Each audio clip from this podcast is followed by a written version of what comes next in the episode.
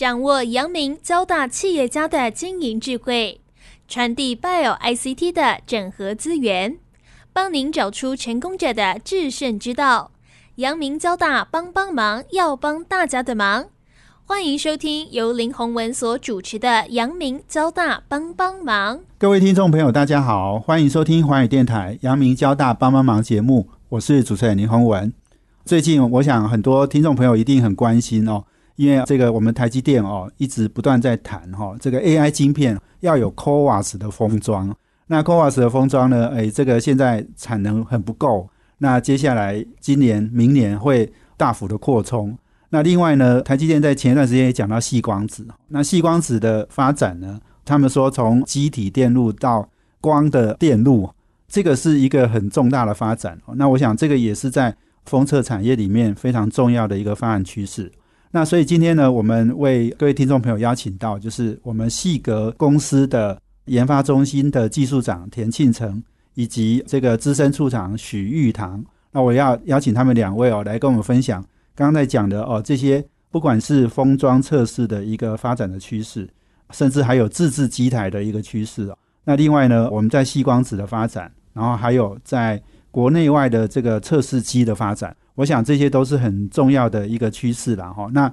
今天也是让大家来谈一谈哦，就是半导体哦，我们封测产业很少谈。那今天请两位来跟我们大家分享，所以我先介绍那个细格研发中心的技术长田庆成，跟听众朋友先打一个招呼。各位听众大家好，我是细格公司田庆成技术长，是欢迎。庆成学长哈，他是我电信的七七级哈，是大我两届的学长了哈，我一直很仰慕的学长。没有没有没有。另一位是我们许玉堂资深处长，是交大电子所，这一九九八年毕业，跟大家分享一下。呃，主持人好，各位听众朋友大家好啊，我是许玉堂，朋友们习惯叫我 Tom，哎，大家好，是是是，好，欢迎两位来哦。那我是不是先请两位先简单介绍一下自己？那还有就是说过去的工作跟职场的经历。那因为庆成我知道。很多人都叫你老师啦，是是。那你是从中华大学，中华大学哦，然后转任到细格嘛，哈。那先跟我们介绍一下你的这些经历，好不好？好，各位听众大家好，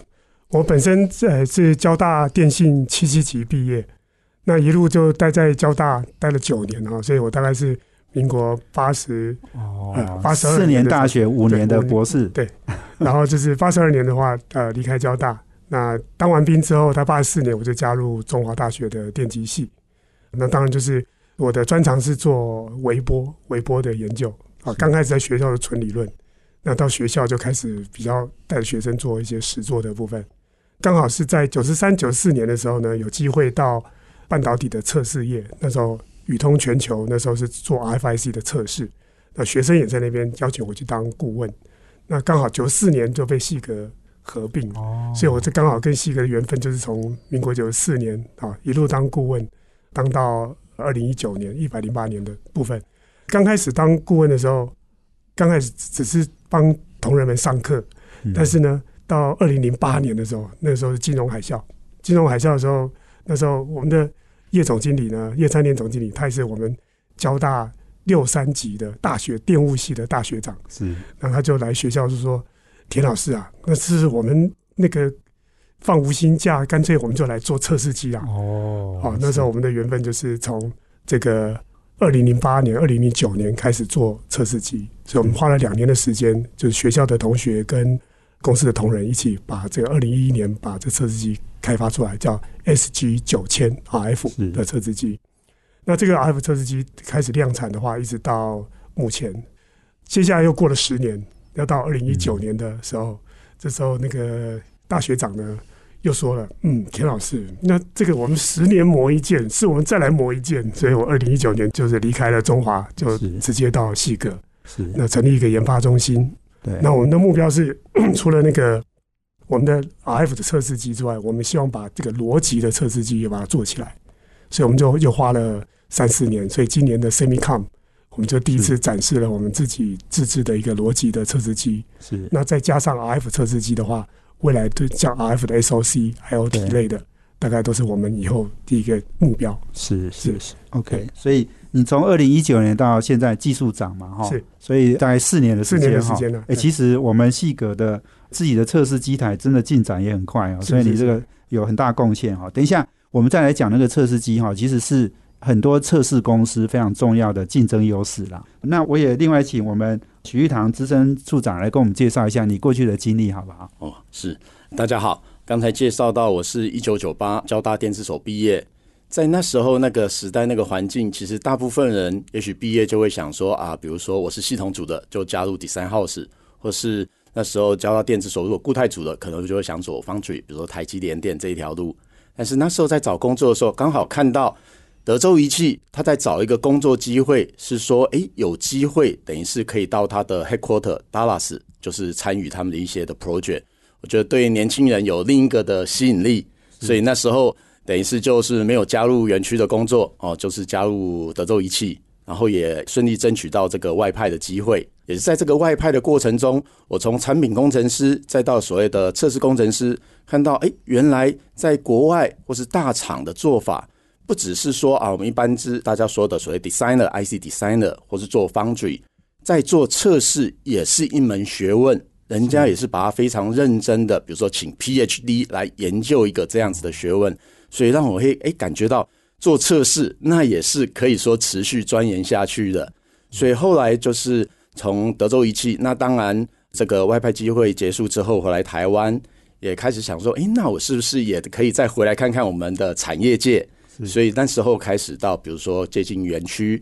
那园区也是想说，那既然做测试，我是不是先从设备端来开始了解？所以也是从这个不解之缘啊，从 AT 相关的代理商。再到比如说那时候一开始是 Verge 惠类杰，后来就是现在的 Advantest 爱德万这一条路，对，是这边的话一直是 AT 界，然后在二零一二年也是一个机缘，就是细格的长官邀请，是不是加入细格？因为那时候我们的 SG 九千 RF 机台已经出来了，是不是怎么？所以 promo 它持续去开展。所以就是从二零一二年加入我们西格，是是是，谢谢谢这个许处长哈。我想这个你刚刚讲这个测试呢，也需要研发，是好也需要精进，好，我想这个很重要了。所以刚刚两位分享了一下哈，那我觉得我们回到就是说细格，我们细格应该是刚刚讲就是说二零零九年就开始做这个测试机台嘛，这个应该算是国内很早的，对不对？对，我们在应该算是 RF 测试机啊，针对 RF 的话，我们是第一个。国内的自己整合出一个完整的一个测试机台，啊，那一般的就是很多都是仪器仪器化的，在学校的都是 lab 的仪器，那这 lab 仪器它是不太适合量产，所以以前的话，大部分都是靠国外的美系的这个测试机台。那时候最早的话，像那个 HP，那时候是 RF 测试机最辉煌的年代。是，那我们那时候也是开始引进了像 PXI 的一个板卡的技术。所以我们利用了那个国外呃 NI 的呃 PXI 的技术，那我们当做我们的核心，那我们把整个周边整合起来，软体整个系统的软体自己来做，所以我们就是做出一个台湾第一个 RFIC 的测试机。是是是。那刚刚你在讲，就是说我们有产学合作，所谓的产学合作就是中华大学跟细格的合作吗？对，就是中华大学，就是我这边就是我们负责像高频的 S 参数的一些一。些数学的推导啊，技术啊，是那再来搭配细格的员工，就是把这 PXI 系统核心的东西把它架设起来。那我们理论跟实物整合在一起，就真的把这个高频的测试技术把它研发出来。是，对对对。我想哦，我们现在细格做这个测试机台，基本上是我们自己用的哈，我们没有对外销售了。对对对对，应该是说我们是。为客户去设计更适合他们需求的这些机台。对，因为大型机台的话，它是通用化为主，所以有些客户他会希望是我们多点客制化。那这时候大型机台的话，它的架构就可能就不太适合。那我们以我们的经累积的经验，就发现其实我们可以做一个更有弹性的测试机，否这些特定的客户。所以我们在公司里面，大型机台当时有它的主要的一个市场。那当然还有一个 niche 的市场，就是这种弹性化的设备要吃的一个市场，好，所以才会有这个 S E 九千 R F 测试机的诞生。OK OK，呀，哎，可以简单讲一下，就是说我们这个机台哈，可以大概省多少钱，或者是省多少成本，或者是创造多少价值？是，当然这个机台的成本就是国外的 R F 测试机是相当的昂贵的。那当然我们希望说我们。弹性化是一个最重要的考量，当然成本也是一个非常好的考量。譬如说，我们可以比跟大型的机台来比，可能成本不到一半，啊，甚至更低。好，是那这都我们都可以做得出来，因为有蛮多不必要的一些架构，我们可以把它简化，所以我们的结构更有弹性。那这样的话，其实以效益来说的话，我们在公司里面，我们大概有也有一百台左右的量的量了，所以我们在两千台的测试机里面，我们大概就占到五五 percent。哦，对，好。我想我们今天访问的是细格研发中心田进成技术长以及许玉堂资深处长。那我们休息完了，等下再回来哦。我们请他们两位来跟我们分享刚刚讲的 CoWAS 啊，或者是细光子 CPO 哈、等等这些大的发展趋势是怎么样哈、我要请他们两位来跟我们分享。我们休息啊，等下回来。欢迎回到环宇电台阳明交大帮帮忙节目，我是主持人林宏文。我们这节目在每周三晚上七点播出。我们在这个 Pocket 上面呢也有节目哦，可以直接 download 下来分享哦。那我们今天邀请的贵宾是细格研发中心的技术长田庆成，以及资深处长许玉堂。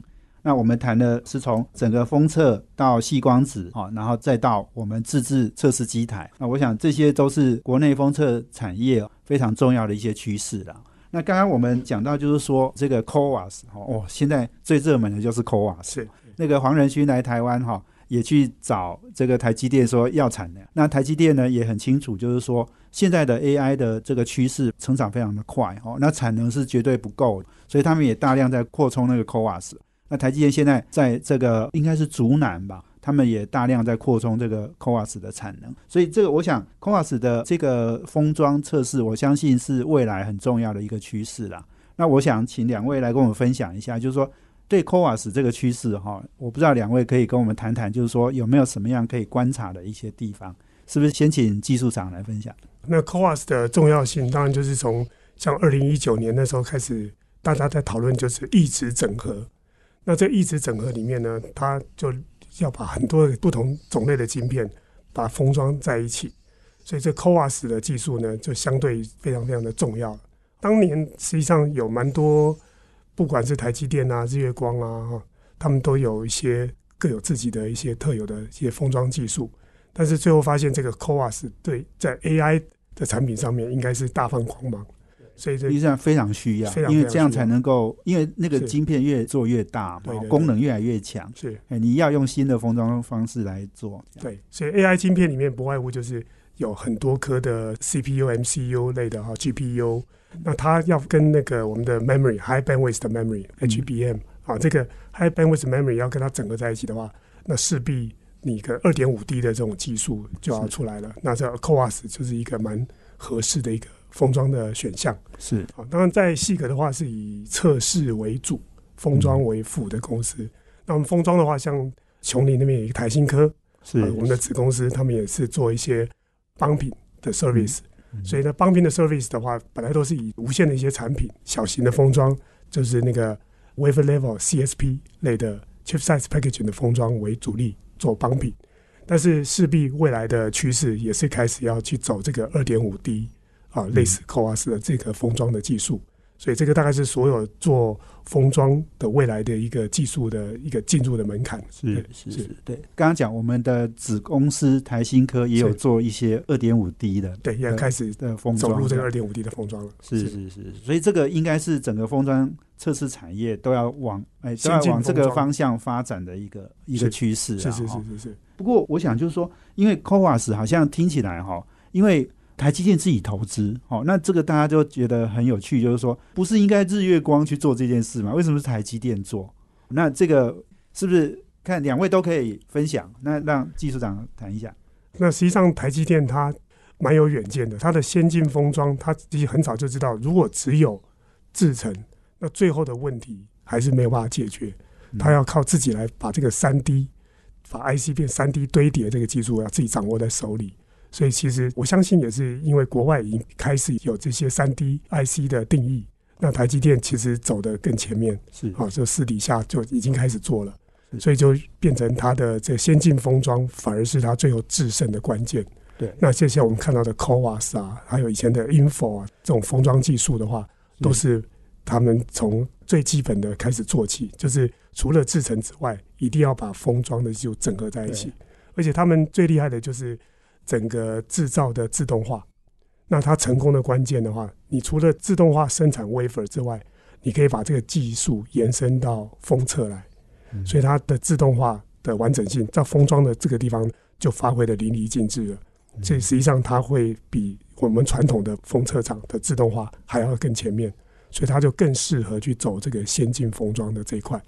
那包含他们的测试，其实他们就是等于从制造、封装、测测试试，他们一条龙都可以自己做对，对，比如说苹果或者是辉达这些大客户对他的要求其实也是蛮高的，所以他也希望说啊，你就在你们生产线给我一次做完拿是。拿来，我也不要麻烦了，我还要还要拿到日月光，还要拿到细格哈、这个，诶不过这个是一个趋势啦。那我想是不是玉堂兄，你要不要补充一下刚刚我我问的那两个问题？是，那当然没有错。台积电现在其实他们从制程的观点一路等于是一条龙，等于算是测试，它都有包起来，说一起来完成。但是其实以接下来的发展，如果 CoWoS 这个运用越来越多的话，我们也看到客户开始说，除了像台积电在 in house 这边在就是等于是 turnkey 的 service，比如说以细格是做专业测试的角色，来我们来发挥说，那我们是不是可以把测试做得更好？因为这些的设备也许大家都会使用，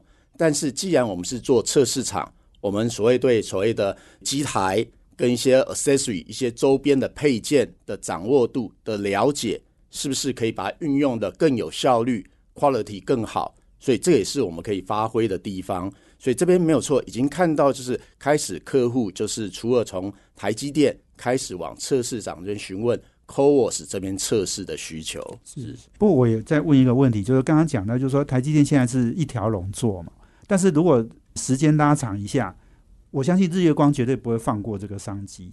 对，所以就是说，专业的封测厂应该也要想要去做这种你刚才讲 CoWoS 啊、Info 啊这种所谓的异质整合，因为这个一定是未来不是只有 AI 晶片会用得上的，很可能以后大部分的晶片都往这个方向发展。那封测厂一定要抓这个商机啊，怎么可能全部让台积电做走了？所以这个我不知道技术长有没有什么补充？对，我相信封测厂的话，在这方面的追赶应该也是不遗余力啊。因为台积电它做了很多大客户的一条龙的生产之外，它也接了非常多的中小型的客户啊。那这些客户做完之后，不见得会在台积电整个做封装或测试，是。所以他把 wafer 直接可能到日月光封测，那甚至日月光封完，它测试的部分，它量体觉得它要专注在封装的时候，它又会把部分的测试外外包。哦。好，所以这时候细格的话，它就以一个专业测试的一个测试厂 OK 就可以来接手这个工作。其实大家是会会有分层负责的一个观念在，哦对，对对对，我每次讲到台湾半导体产业，我就觉得这个是最分工的重要的。对，而且这个叫做我们说 cluster，这个是一个整个产业链然后是大家分工合作的。对，所以讲完 CoWoS，要不要来讲一讲细光子？因为细光子啊、CPU 啊，现在也是很热门的哈。对对对对。那我相信这个跟封测产业也有很大、很密切的相关。是技术长要不要分享一下？对，因为这个细光子这件事情，其实我们以前在交大读书的时候，民国七十九年的时候，就一在谈那个 OEIC，像日本啊、美国啊都要谈，就是说把光做在 IC 里面。但是那个年代的话，半导体也是刚出来没多久啊，所以说各项的技术的成熟度都不足以胜任。没想到就是等到七十九年到现在，那也超过三十年了啊。三十年后，没想到是成真了哈。所以接下来这个光的基底电路呢，看起来是很顺利的整合在 silicon 上面。嗯以前可能都要靠化合物半导体，但是 silicon 可以做很多的被动的元件，甚至连的主动的镭射，可能未来都有可能一起整在 silicon 里面。嗯那就被细光子技术变成一个很重要的一个关键。那再来，我们 AI 大量使用到高速的那个 data center，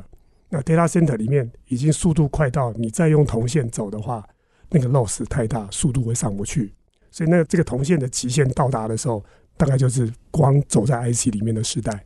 所以看起来从二零一九年谈一直整合的时候，到最近这一直整合的聚焦点会在那个 CPU，就是这个光学 packaging 在一起的话，嗯，好，那这样的话，这个时代未来应该从今年开始算，大概我相信在这四五年会大家会看到很多不同的产品会出来。那个许志生处长有没有什么要补充的？当然，这边我们也看到说相关的 solution 持续在开展，所以一样就是说，比如相关的配件、相关的设备，但是以现在看，就是没有错，虽然有出来，但是也许还是比较所谓的在 lab 的阶段，或是 calibration 的这样子的阶段，要让它导入到所谓 production 可以大量量产，所以所谓自动化，甚至说 cost 可以说降到所谓大家能接受的阶段。就像我们技术长讲的，可能还有一段时间需要大家一起努力。哦，一些设备商，大家跟我们说使用者一起来研究，怎样让它真的是得以到商品化的阶段。是，不过需要一点时间，但是好像也快要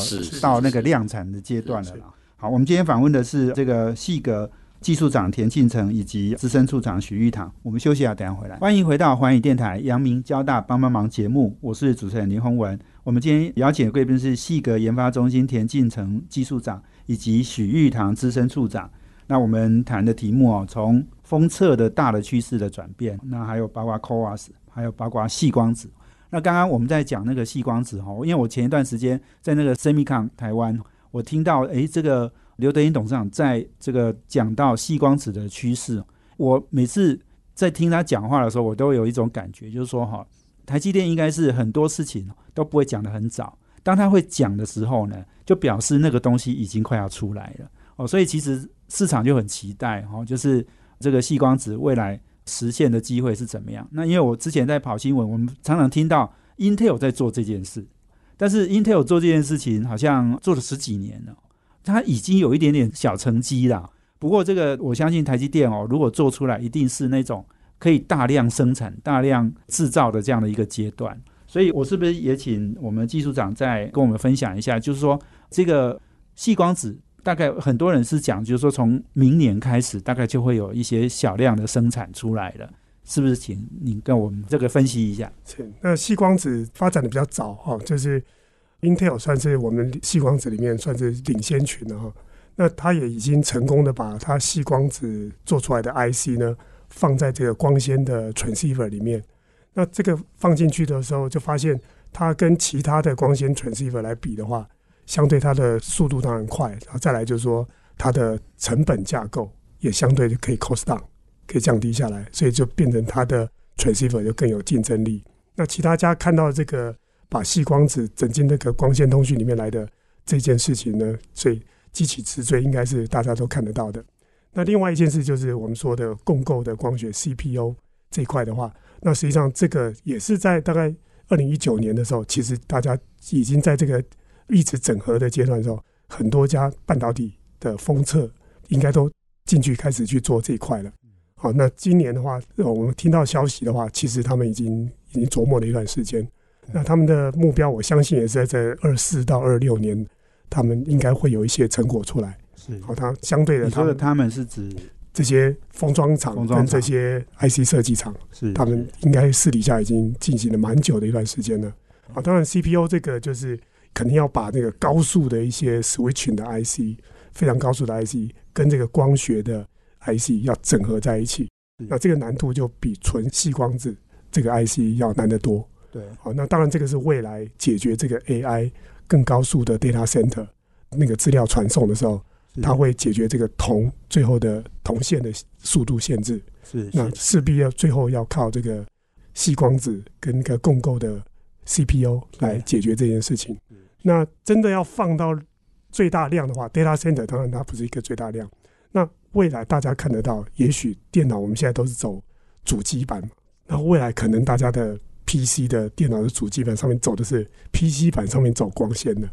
那它要解决铜线损耗的问题的话，那这个大概就是五到十年内大家会看到的一个这个事情会发生。没错，我。你刚才讲这个，我就想到哦，以前我们都说哈，电脑里面是 silicon，是，但是往外通讯是光纤，是。可是现在的发展好像是说要把光纤放到放到电脑里面哈，是是是。然后你，所以这个 CPU 的概念就是这样，对，是啊。那你刚才讲就是说，所以如果要分一下，Intel 已经做了一些成绩了嘛？Intel 是单独的做那个 silicon photonics，是就是很细光子，但是他们还没有跟。这个半导体整合在一起，对 CPU 这件事情的话，可能就是要再下一步，它难度就更高。是是是是。那玉堂兄有没有要补充？就是这个对封测产业来讲，其实是一个很大的商机嘛？对，也是一样。对这个的测试需求相关的配件，现在我看到说相关厂商在准备。所以刚才提到的怎样让它可以到量产化，throughput 能满足量产的需求。嗯，所以这也是再回来到，如果以测试设备的话，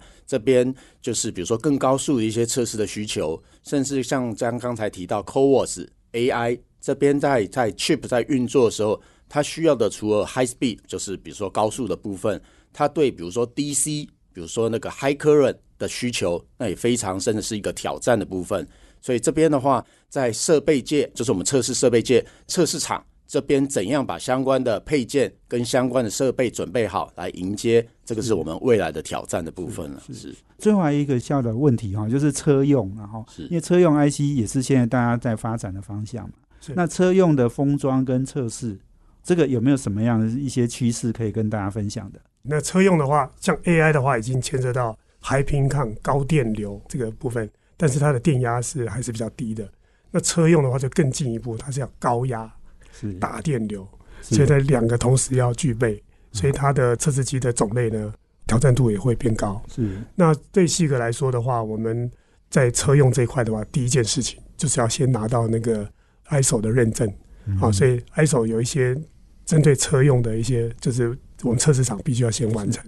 那有了这个基本的条件的话，我们才能去接这个车用的 IC 的测试。是是是，没错哦。那我想，这个刚刚我们在讲这些很多的这种不同产品线，那其实归结到后来，其实测试机是很关键的。刚刚我们已经讲了，就是说，气格在测试机领域哈，我们是国内非常早自制研发我们自己的机台嘛。不过，我们是不是也来谈一谈，就是说，我们其实是拿测试机台来当我们的工具，然后服务客户，但我们不会拿。机台去卖，然后去赚钱了。这个有国外的一些专业的这个测试机台的一个产业，跟我们来谈一谈，就是说国内外的这个测试机发展的方向，还有就是说，而且这几年不只是欧美日哈等等的这个测试机台，也也有中国大陆已经慢慢的崛起，是不是？请两位跟我们分享一下。OK，好，那我这边大概先解释一下，以测试产业，我们说 AT Automated Test Equipment 呃这个产业来说，对。那一直以来，比如说目前在两大集团 Teradyne 泰瑞达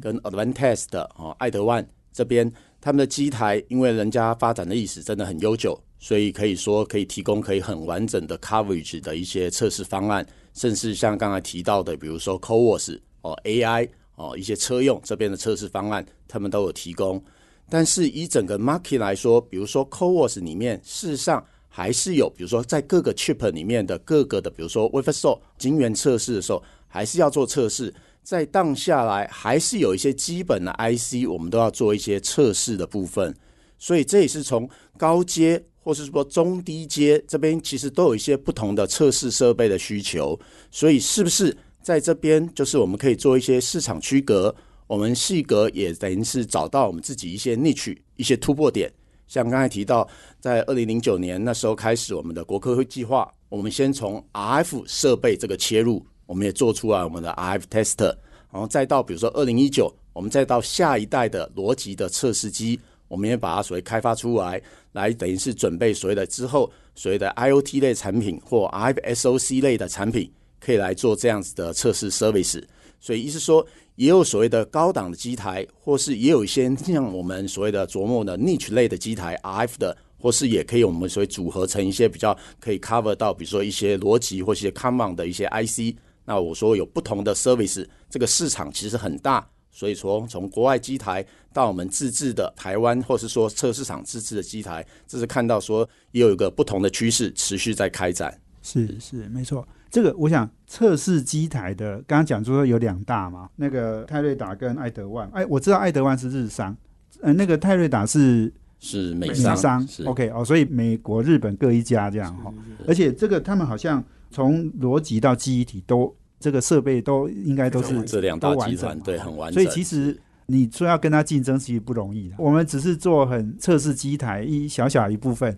我想大概他们提供是这个完整的产品线嘛？那国内在这个测试设备的这种机台，我知道好像也有一些供应商，是。所以台湾怎么样跟他们竞争？这个也许简短回答，我们下一段可以再继续讲。那实际上就是说，测试界的话，我们还是大部分的都是买国外的机台为主。那主要因为测试机的平台的挑选，通常是由 IC Design House 来决定。反而不是由我们 OSET 厂啊，我们就是。测试厂来决定。啊，所以 Design House 大概决定了百分之九十，所以我们能够把这个 service 提供，我们自制测试机要提供给他，其实要经过蛮长的一段认证期，哦，所以相对这一块是不容易的。是。啊，所以它的要导入的时间也会拉得很久。是。啊，因为都是半导体业，所以这个设备的研发其实要导入到真的产业里面的话，都需要很长的认证期。OK，只要做测试设备的都有这个痛苦的经验了哈。那当然，国内的也有一些像逻辑类的测试机，也有几家在推。那到我们都是以中低阶的测试机为主力，国内应该不太会去直接去挑战那个高阶的机台，所以 Tier One 的 Design House 它通常都会选 Tier One 的测试机，是。啊，就是门当户对嘛，啊，所以这个态势并不会改变。但是这些 Tier One 的 IC Design House，如果它开始去做一些比较 cost down 的产品了，比如未来大家期待的就是五 G 的 IOT，这个 IOT 一撒下去，那个量就是非常非常的大，它要的就是 cost 要非常非常的便宜，要非常非常的省电。那这个市场的话，也许就是比较中低阶的市场来瓜分这个市场。那这时候我们台湾做的测试机应该就有这个机会是去引发。谢谢技术长。那我们休息好，等下回来。欢迎回到环宇电台阳明交大帮帮忙节目，我是主持人林宏文。我们今天邀请的贵宾是细格研发中心田径城技术长许玉堂资深处长。那我们谈的题目哦，从 CoWAS 哦，然后到细光子哦，那到封测产业哈，尤其是我们自制机台哈这件事情哦。那刚刚讲到就是说国内外的这个测试机的发展哦，我们是不是要注意一下美中科技战哈？中国自己本土的测试机好像也在崛起，对不对？是对对，其实中国他们在发展半导体的同时，他们国家也在注意这个测试机自己建立这个技术的一个重要性。所以我们大概知道，他们很多在二零一零年的左右，他们会把很多的资金投到海外去，就好可能去并购一些国外的一些测试机的公司，把这个技术呢慢慢带回到中国来。那我们也可以看到这次的中美贸易大战一摊牌的结果，那中国本土的测试机，哇，就突然整个雨后春笋般冒出来，嗯，那可能是不下几十家了哦。嗯那当然就是说，这个是可能是补助效应啊，中国的补助在半导体的补助让大家都补贴一下，对补贴产物。但是这个技术我们也看到，像他们有一些呃 Power 的测试机，哦，它在全世界的市占率就蛮吓人的嗯啊、像就最后连我们公司也会去哇讨 Alcotest 的测试机，哦所以华它风测控嗯，，对对，像这个就是他们一个蛮经典的一个案例。是那他们有蛮多的比较大型的测试机的开发商，目前也是在中国内地不断的跟其他的测试厂做结盟，他们资金也是朝一条龙的结盟方式来做嗯哦，就是这个资金一个大资金下去。他可能就找了 design house，再找了这个封装厂。那他们那个晶圆当然就是中心啊。那再来这个封装厂，再来就是测试测试厂，再来再绑测试机，整个一条龙的绑在一起。啊、所以他们的这个效率也让他们整个生态链可以持续的发展啊、所以这块对台湾来说，在封测业来说也是一个压力。哇，是。这个压力蛮大的，因为听你这样讲，连我们台湾公司也都要买大陆的设备，是是，哇，那这个这个表示它一定有某种实力，对然后技术啊什么都很稳定才，我嗯们才会用嘛。哦。对对，相对大陆在 Power IC 的走的，其实不见得会输台湾这边，是，毕毕竟他们有非常大的一个车用的市场在，没错，所以这一块他们不管是制造、封装、测试，在车用这一块，我相信他们都不会缺席。没错。我想大陆在那个能源相关哈，是。刚刚讲 power 哈，这个电源管理方面的 IC，跟你刚刚讲的测试机台，就已经非常有影响力了哈。对，所以这个我想这样的一个趋势哈，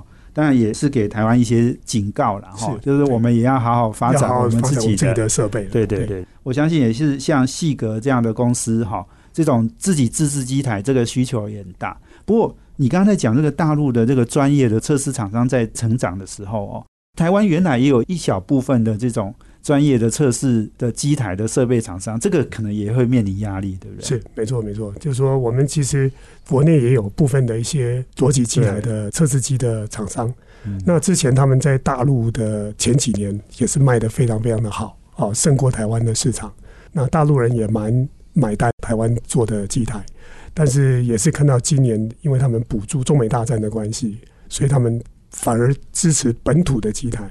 这对台湾来说，我们的设备的出口也是面临一个很大的挑战。没错，嗯，就是说像类似像九元啊、自贸了，是是，对，开始也要接受挑战对哦。对，所以我不知道玉堂兄有没有什么要补充的？所以这边也是说，在这样子的压力之下，我想大陆的所谓的崛起，他们自己所以几十家的这样子的做测试设备的厂商雨后春笋，也许他们也会经过一段整病期。那对我们来说，我我会觉得说，诶，某种程度虽然我们也有些先行者的所谓的优势，但是应该说让我们自己持续精进，想没有错。也许那些领导厂商刚才讲的国外的那个寡头啊，他们所谓的那个集团化做的设备已经说很先进，那我们有没有机会，就是所谓的所谓 catch up 这个的 gap 来持续所谓精进我们在台湾自己自己开发的技术，也找出我们自己的一些 niche，甚至一些突破点。那我想，这是说大家勉励一起持续前进努力的地方啊。是是是，没错哈。这个是大家都要竞争，永远是停不下来的啦哈。所以你只有往前跑。黄仁勋说：“你要用跑的，不能用走，不能用走的。”对对对。那最后，我想也请两位来分享了哈，因为人才哦不足哈这件事情，我想最近讨论很多哈。那很多人都讲嘛，哦啊，就连台积电都找不到人了哈，啊，台积电就去挖了很多人，结果原来封测厂的人呢，哎，也找不到了哈，然后就只好去挖别的领域的人哈，甚至连传统产业的人都要挖了哈，所以这个整个人才的不足这件事情哈，我想细格应该也是有一些面对的想法跟方案呐哈，是我是不是也请两位来跟我们谈一下，我们怎么去做，不管是产学合作或是吸引人才加入。那刚好我是从学界过来了哈，所以这几年看到半导体的突飞猛进，那也发现半导体的人才啊，平常就只有那么多，那突然要长出来，几乎也不太容易。那我们也另外一个更严重的问题就是，其实我们大学的毕业生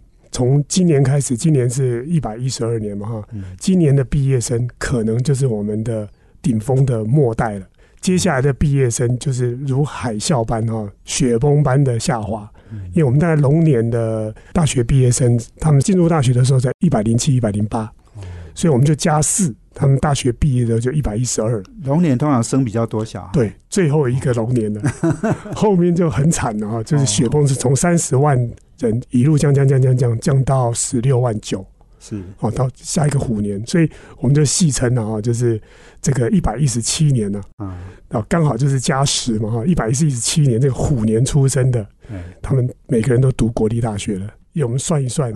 这个出生人口差不多就是国立大学的人数加起来，对，所以这时候对私立大学的冲击就很大了。哦，那私立大学就表示私立大学都不用录取人，也没有人会来念的意思。对，所以一百一十七年是一个蛮恐怖的，但是在下一个虎年的话，哇，听到的是更糟啊，所以剩下十三万了哈。是，所以这个人从三十万、十六万到十三万这样下去的话，对台湾来说，尤其半导体产业啦，我们需要高科技的人才，这伤害是一定是很大的。嗯啊。那再来就是说，在这种情况下，像我们之前看到，除了大学部，我们看到从今年开始以后，写风式的毕业生的人数减少之外，其实我们高科技仰赖的很多硕士，电机电子的硕士，其实我们看到电机电子的硕士，譬如说在私立学校的这个硕士班，其实已经发生招生不足的问题，已经蛮久一段时间了，可能持续了大概至少五六年。这个硕士班的招生状况越来越不好。其实，在大学毕业生还没有大量减少的时候，其实我们就已经发现，哇，电子电机的硕士班竟然大家都不想读了，也许真的很难读。好，那可能在这种情况下，其实对我们半导体产业的伤害会更大，因为我们研发都是要靠硕士学历以上的人，所以这五六年来，其实要找这些人才是相对相对的困难很多。所以不要等大学部了。所以我们现在。对我们后段来说，糟糕了！你硕士班都已经缺成这样，那我们可能要从大学部开始找，甚至再下去的话，电子电机的人不够，我们可能要去找，甚至文组的都要能加入这个半导体的产业。是啊，所以我们今年在 Semicom 的时候，哎，去大量去跟那个各个学校，甚至文组的，我们都跟他说，哎，你们都有机会加入半导体啊，都可以啊，有兴趣就都可以来。是是是，那我们海外这个吸引人才有有什么样的想法吗？哦，那海外的部分的话，不外乎就是像软体业的、从印度那边吸引人才，我相信是比较快。那在后面，像我们现在呃外劳的部分，以前都是菲律宾为主，他们的英文是不错的。现在目前慢慢已经转到像越南，虽然他们英文可能不是那么的流畅，但是他们的勤奋的表现也是受到肯定的。所以这个外来在中低阶的这些劳工朋友们，我们也是希望从东南亚这边再增加，这个都是未来需要的的部分。对，是好。我想这个今天非常谢谢两位哦，我们时间很有限哈，没办法让大家畅所欲言然后不过其实已经跟大家分享了很多，不管是封测产业，或者是整个更重要的这个细光 CoWAS 等等这样的一个趋势了哦。那更重要的是测试机台哈。台湾开始要面对哈这个大陆的崛起，我觉得是大家要拼命跑哈，赶快诶跑给人家追了哈，没错，人家已经追上来了哈。好，所以这个今天非常谢谢两位啊，细格研发中心田庆成技术长以及许玉堂资深处长，谢谢两位，谢谢，谢谢，谢谢大家，也谢谢我们听众朋友收听，我们阳明交大帮帮忙，要帮大家的忙，我们下周见，谢谢，拜拜，拜拜。